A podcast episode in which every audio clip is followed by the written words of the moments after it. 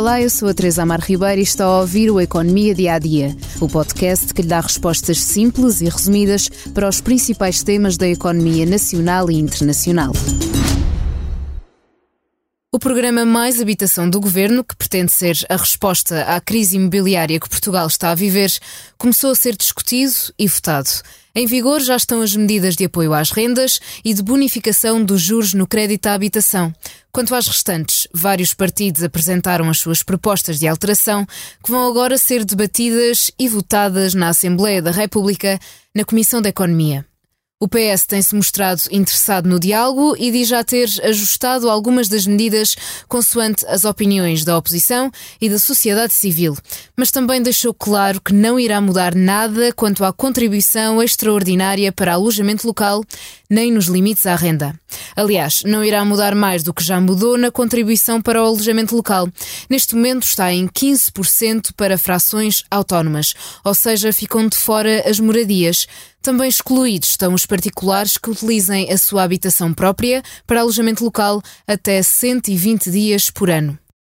Os estudantes não foram esquecidos. A proposta de alteração pretende incluí-los nos benefícios de arrendamento acessível com alguns valores máximos ainda por decidir.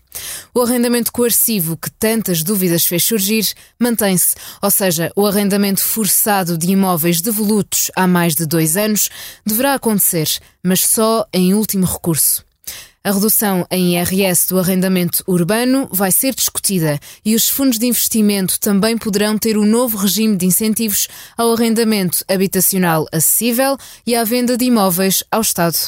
Quanto à fiscalização, será feita pela própria autarquia, que, em caso de incumprimento, deve reportar ao Instituto da Habitação e Reabilitação Urbana. Os vistos gold que muito deram que falar, afinal só deverão acabar na habitação.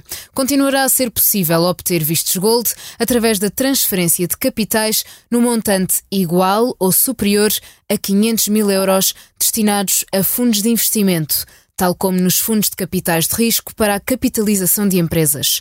A meados de julho será a votação final em plenário que irá fechar este dossiê. Por hoje fechamos também o Economia Dia a Dia, mas antes da despedida convido a ouvir o podcast Money Money Money, que levanta a questão: a EFASEC vai sobreviver à reprivatização?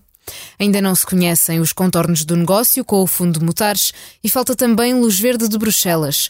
Os riscos são enormes. Irá a EFASEC resistir?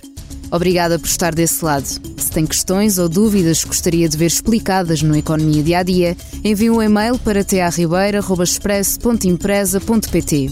Voltamos amanhã com mais novidades económicas.